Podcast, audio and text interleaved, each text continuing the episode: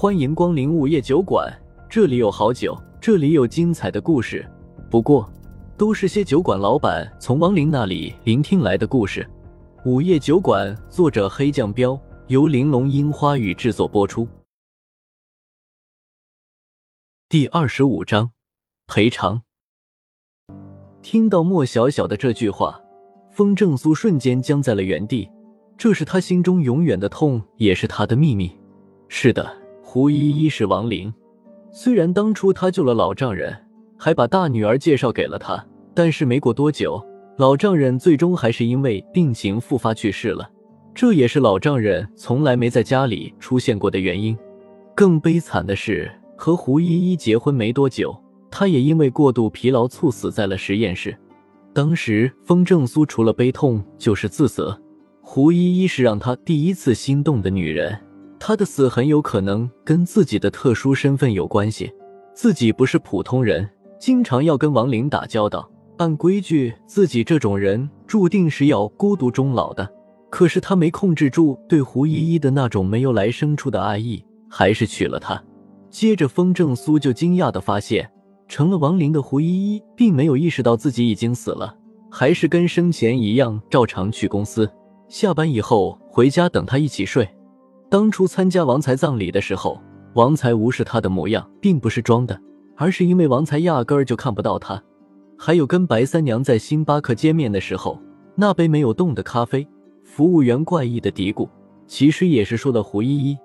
谢无鱼说的让他交出来的亡灵，其实除了那个小女孩，还有胡依依。以后不许再说你姐姐已经去世的事。莫小小只是个普通少女。并不知道胡依依现在还陪在他身边的事，但是他娶王林为妻，还跟王林在一起生活的事情属于秘密，知道的人越少越好。于是风正苏立刻就回头对莫小小道：“我懂，你是想说，姐姐在你心里永远都是活着的，对吧，姐夫？你真是个痴情的好男人。”莫小小眼圈一红说道。风正苏摆摆手道：“别拍马屁了。”赶紧去医院吧，记住我的话，你姐的事不能给别人提。知道了。莫小小认真的点点头道。白三娘也听到了莫小小说的话，但她没做声，默默的打开了车门，让他们上了车。你挺难的吧？车开到了路上，白三娘才缓缓开口道。风正苏愣了一下，还好吧？为什么开了这样的一家酒馆呢？不怕小鱼儿的那些同行找你麻烦吗？白三娘又问道。风正苏道：“以前我跟谢无鱼做过一段时间的同行，所以对他们也算有些了解。怕他们找麻烦，我那酒馆早就关门了。”白三娘恍然的点点头。哦，这样啊，难怪你和小鱼儿认识。看来我决定给你打工是对了。除了小鱼儿，我也讨厌他那些同行。他们拿白姐，你没办法的，最多也就是恶心恶心你。风正苏笑笑说。白三娘眼中忽然闪过一抹杀气。那是，他们就是一群酒囊饭袋，看不惯我又拿我没办法。我可是被他们骚扰够了，下一次再有不开眼的来，我就不跟他们客气了。姐夫，你们在说什么？我怎么一句都听不懂？坐在后面的莫小小满脸疑惑的问。风正苏扭过头，没好气的道：“大人的事，小孩子少问。”凶什么吗？我都二十多了，还小啊！莫小小不满的哼了一声，挺了挺身子道：“风正苏没理他，转言问：我还没问你，你到底为什么把人家揍到医院去了？”姐夫，你不知道那人有多恶心，我都跟他说了，我不找男朋友，他还死皮赖脸的追我。莫小小一提这个就来气。风正苏反问道：“有人追你还不好啊？他正儿八经追也就算了，可他实在太龌龊了。昨天晚上我同寝室里的一个姐妹办生日宴会，他也去了，非要灌我喝酒。我装喝多了不喝，他竟然以为我醉了，对我动手动脚的。”莫小小气呼呼的说。风正苏眼神一冷，问：“他真占你便宜了？”“哪能呢？我是谁啊？好歹也是从小练武的人，怎么能被他占到便宜呢？”随便打了他几下，他就不行了。莫小小傲然的说。风正苏瞪着他道：“随便打几下，他能需要住半年的医院。真的，我也是受不了了。前段时间他还带着几个小混混在路上堵我呢，那次我跑了，这次我没法跑，只能动手了。莫小小一副无辜，我真是被逼动手的样子说。风正苏皱了皱眉道：“好吧，希望你别骗我。等下到了医院，你别吭声，我先了解一下情况再说。”白三娘看了一眼风正苏，没说话。她倒是想看看这种事情他会怎么处理。很快的，医院到了，莫小小前面领路，带着风正苏和白三娘来到了那个被揍残废的男生病房。病房是高级单人间，此时病房里已经有一个穿着时髦的大龄中年妇女和一个矮胖矮胖的中年男人了，而病床上一个头上、四肢、胸口都缠着绷带的小年轻，除了绷带，他身上还连接着心电图仪器，嘴上罩着氧气罩，被子外面还挂着一个尿袋。看到他这种惨状，风正苏眼皮直跳，把人揍的都用上呼吸机。插尿管排尿了，还算皮外伤。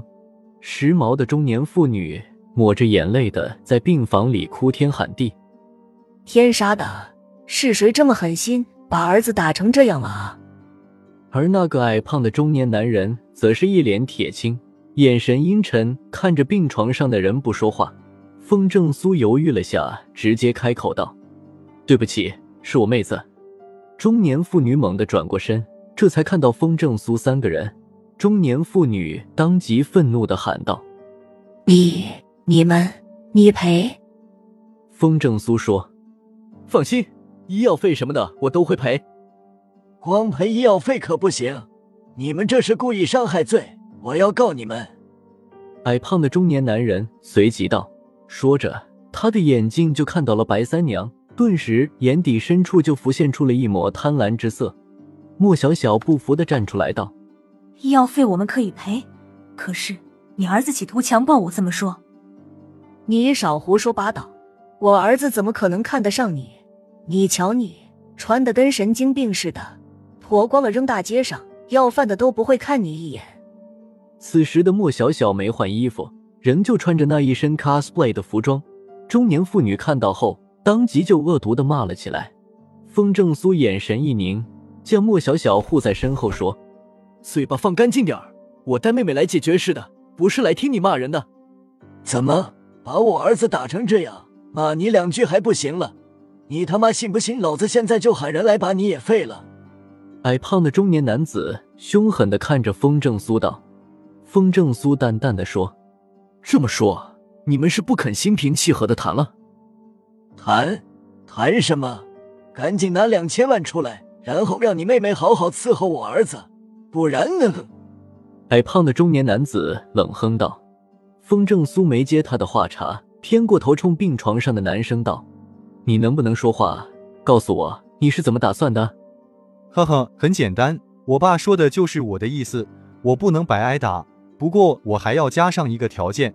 男生揭下氧气面罩，露出一张阴鸷的脸，冷笑着说。风正苏淡淡的道。看来没伤到脑子，说吧，你要加什么条件？等我出院以后，让莫小小跟我登记去，这辈子她只能是我的人。男生道。风正苏笑了，指了指身后一脸怒气的莫小小道：“他都把你揍成这样了，你还敢娶她？”男生也笑了，嘿嘿，怎么不敢？不娶她，我怎么折磨她一辈子？风正苏竖起了个大拇指，牛掰！我是服了你了。只要你回答我一个问题，你们的条件我全部答应。男生愣了愣，问：“什么问题？”一旁的莫小小急忙出声道：“姐夫，我才不要嫁给他！”白三娘连忙拉住他，给他使了个眼神，示意他先别出声，等着看。中年夫妇这会儿也有点迷糊，风正苏的反应显然也出乎了他们的意料，站在一旁没吭声。风正苏没理会他们，而是继续问男生道。告诉我，你是不是带人堵过我妹妹？昨天晚上想对她图谋不轨，她才动的手。你别急着否认，想好了说。我只想听实话。男生犹豫了下，理直气壮的道：“那又怎么了？我是喜欢他才那样的。反正事后我会负责的。”嗯，很好，谢谢你如实回答我的问题。风正苏点点头，然后又说：“你的嘴巴和牙齿应该没受伤，估计这会儿应该饿了吧？想吃点什么吗？”这个不用你管，我已经给儿子买了烤肉，你赶紧落实吧。这是我的银行账号，先转钱吧。不等男生回答，中年妇女就插言道，说着就拿出了一张银行卡。呵呵，不急。风正苏笑笑：“你儿子都饿了，赶紧先喂他吃东西吧。”哼，不用你说。矮胖的中年男子冷哼了一声，拿出一串用铁签子串着的烤肉，走到了病床前。来，儿子，吃烤肉。男生挣扎的坐起来，满眼都是得逞的兴奋，张口就咬了一嘴烤肉，吃得急，呛得咳嗽了起来。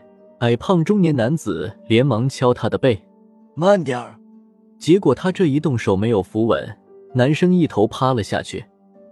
穿着烤肉的铁签子瞬间从男生的嘴巴里进去，然后铁签子的尖头从他后脑勺上冒了出来。